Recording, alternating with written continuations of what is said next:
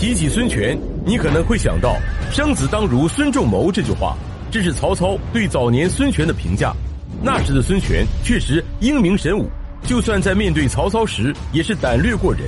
历史上最能打的文人辛弃疾曾说道：“年少万兜鍪，坐断东南战未休，天下英雄谁敌手？”但晚年的孙权却毁誉参半，以至于向来以客观公正著称的晋朝史官陈寿。都表现出了对孙权的不满，只不过表现的极低调又微妙。在《三国志》中，曹操和刘备去世时都被他冠以天子专用的崩卒，而孙权则仅仅称之为诸侯所使用的薨。吴国史官为尊者讳，为贤者隐的闪烁其词，也使得后世对孙权诸多的所作所为众说纷纭。孙十万等一系列调侃的外号也随之而来。那么历史中真实的孙权究竟是何种面目？本期视频就让我们按照时间的顺序，一口气看懂孙权的神秘一生。从公元一百八十二年在下邳出生，至公元二百五十二年病逝，孙权终年七十一岁，共在位二十四年。他是中国历史上唯一一个以大为谥号的皇帝，也是三国在位时间最久的帝王。公元一百八十二年。孙坚正在下邳县担任县丞，这一年孙权出生。孙坚在跟随朱俊征讨黄巾军的时候，孙权便与家人一起被留在了九江郡寿春县。到了公元一百八十九年，时任长沙太守的孙坚起兵响应讨伐董卓的关东联军，孙权便跟随长兄孙策迁居到了庐江郡，本来可以舒舒服服的做一个官二代。但孙坚却在孙权九岁的时候战死，孙权也只能住到了舅舅吴景的家中，接受母亲吴夫人的教育，直到其兄长孙策起兵渡过长江，击破刘繇之后，孙权才被接回了曲阿。孙权为人性度宏朗，人而多断，崇尚侠义，喜欢蓄养贤才，渐渐的开始与父兄齐名。为什么说早年的孙权还是很厉害的？我们先通过他打的几场战斗来看，公元一百九十六年，十五岁的孙权便被任命为了阳县的县长。当哥哥孙策与袁术翻脸以后，孙权以一千人的兵力，成功的击退了袁术发动的六县山贼。虽然此战是因为周泰死战不退，从而激励起了士兵的斗志，才得以取胜，但一个十六岁的孩子能够面对这种大场面，成为孙策的后盾，足以见得他的能力。在随后的几年里，孙权跟随兄长孙策讨伐庐江，进军沙县，收复庐江、豫章二郡，进一步锻炼了自己的心智。公元二百年，孙策被许贡门客行刺而去世，临终前将江东的未来交到了十九岁的孙权手中。而此时，孙策刚刚统一江东不久，内部政治错综复杂，局势动荡不安，尤其是庐江太守李树。本来在孙策手下时那是服服帖帖，但唯独对孙权没有好感，竟然公开反叛，想要归附曹操。还好此时的曹操正忙着与袁绍交战，无暇兼顾。宗室内部的庐陵太守孙府也通敌曹操，孙浩更是企图夺权。豫章、会稽等地的数万山岳也伺机作乱，但初掌政权的孙权却应对的十分得当。周瑜和张昭这两个辅政大臣，更是率群僚列而辅之。先是率军消灭了李树、屠宛城，扬刀立威；之后阻止了宗室的动乱，灭山越六千人，收编万余。待外部因素肃清以后，孙权开始广招贤才，名士诸葛瑾、鲁肃、陆逊等豪杰被招至麾下。这同时也安定了地方大族及兵旅觊觎之士的心。在江南局势趋于稳定之后，孙权用了五年的时间，三次进攻江夏郡，最终击杀了杀父仇人黄祖，并收获了一员大将甘宁，告慰了孙坚的在天之灵。公元二百零八年，曹操率军南征，在大败刘备之后，写信劝降孙权。信中说道：“今治水军八十万众，方与将军会猎于吴。”要知道，此时的孙权也仅仅只有二十七岁。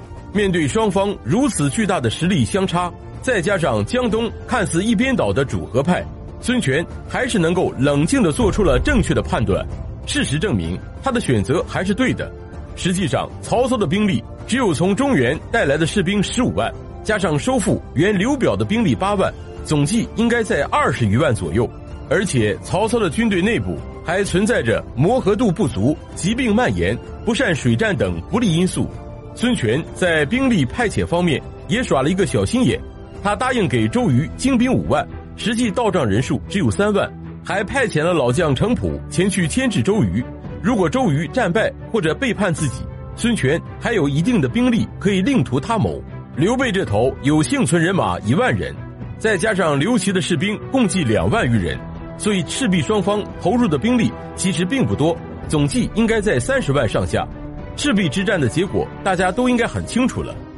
赤壁之战胜利后，孙权携大胜之余威出兵进攻合肥，并派张昭攻打九江郡的当涂县。但这两路兵马都没有什么收获，从此合肥也成为了孙权的眼中钉和毕生的痛。公元二百零九年，周瑜在与曹仁相持一年多的时间后，终于拿下了江陵，并提出了图谋益州、软禁刘备、二分天下的设想。但此时孙权的一系列操作，却让后来人对历史中周瑜的死有了不同的见解。首先是孙权既批准了周瑜提出的二分天下的计划。又采纳了鲁肃维护孙刘联盟、将江陵借予刘备的建议。其次是心胸宽广，常有小乔常伴左右，官场情场都处在春风得意状态下的周瑜，却在回江陵的路上突然死在了巴丘，年仅三十五岁。这就不得不让后人对当面一套背后一套的孙权产生了质疑。周瑜的死也标志着以孙策为代表走扩张路线的东吴已经不复存在。周瑜死后，孙权改变了对刘备、曹操势力的扩张。公元二百一十年，孙权挥师南征，将天下十三州里最偏远荒凉的胶州纳入了东吴的版图，并听从谋臣张宏的建议，将治所迁至秣陵，修筑石头城，改秣陵为建业，还修筑了濡须坞来防御曹操的南侵。公元二百一十三年，平定了马超、韩遂的曹操，欲报赤壁之仇，再次南征。孙权以七万之兵在濡须坞击退了曹操号称四十万的大军，才使得曹操给孙权点了一个大大的赞，留下了生子当如孙仲谋的好评。到目前为止，孙权的三十三年生涯可以说是可圈可点。在濡须坞之战中，孙权还上演了史实版的草船借箭，但在这之后，孙权的一系列操作却让后人对他的印象大为转变。先是与刘备因为讨要荆州的问题剑拔弩张，以吕蒙为将，连下长沙、贵阳、零陵三郡，大战一触即发。幸亏曹操于此时率主力西征汉中，刘备面临着极大的威胁，才与孙权议和。但自此，孙刘联盟也走向了分裂的边缘。与刘备议和后，孙权兴兵十万，再次征讨合肥。惜字如金的《三国志》以浓墨重彩的笔触记录了这一战役。张辽的八百勇士威震逍遥津，打得孙权灰头土脸的回到了江东。张辽凭借着此次战役荣登五子良将之首，使江东的孩子们闻其名而止气。而孙权自此喜提孙十万的称号，合肥成为了他永远的噩梦。公元二百一十九年，发生了另一件使孙权身价暴跌的事情。此时鲁肃已经病逝，孙刘联盟风雨飘摇。荆州守将关羽趁襄樊空虚之际，发动了襄樊之战。孙权以关羽善取相关米为名，背叛孙刘联盟，命吕蒙出征荆州。吕蒙趁关羽不备，白衣渡江，兵不血刃地袭取了刘备统治下的荆州三郡，还擒杀了关羽。不仅如此，向来铁骨铮铮的孙权，在此之后还派使者向朝廷进贡，做出示好的举动。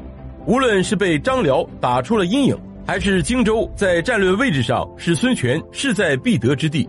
总之，后世对孙权的这一举动和吕蒙拿下荆州的做法都嗤之以鼻，名声尽失。公元二百二十二年，关羽被杀的怒火烧到了蜀国。刘备在称帝之后，开始向孙权兴兵问罪。孙权以陆逊为大都督，在夷陵之战火烧连营，大败刘备。但夷陵之战并没有小说中兵力相差那么悬殊。只不过刘备败得体无完肤，才使得这场战斗被过于夸大。此战也确实稳固了吴国统治下的荆州疆土。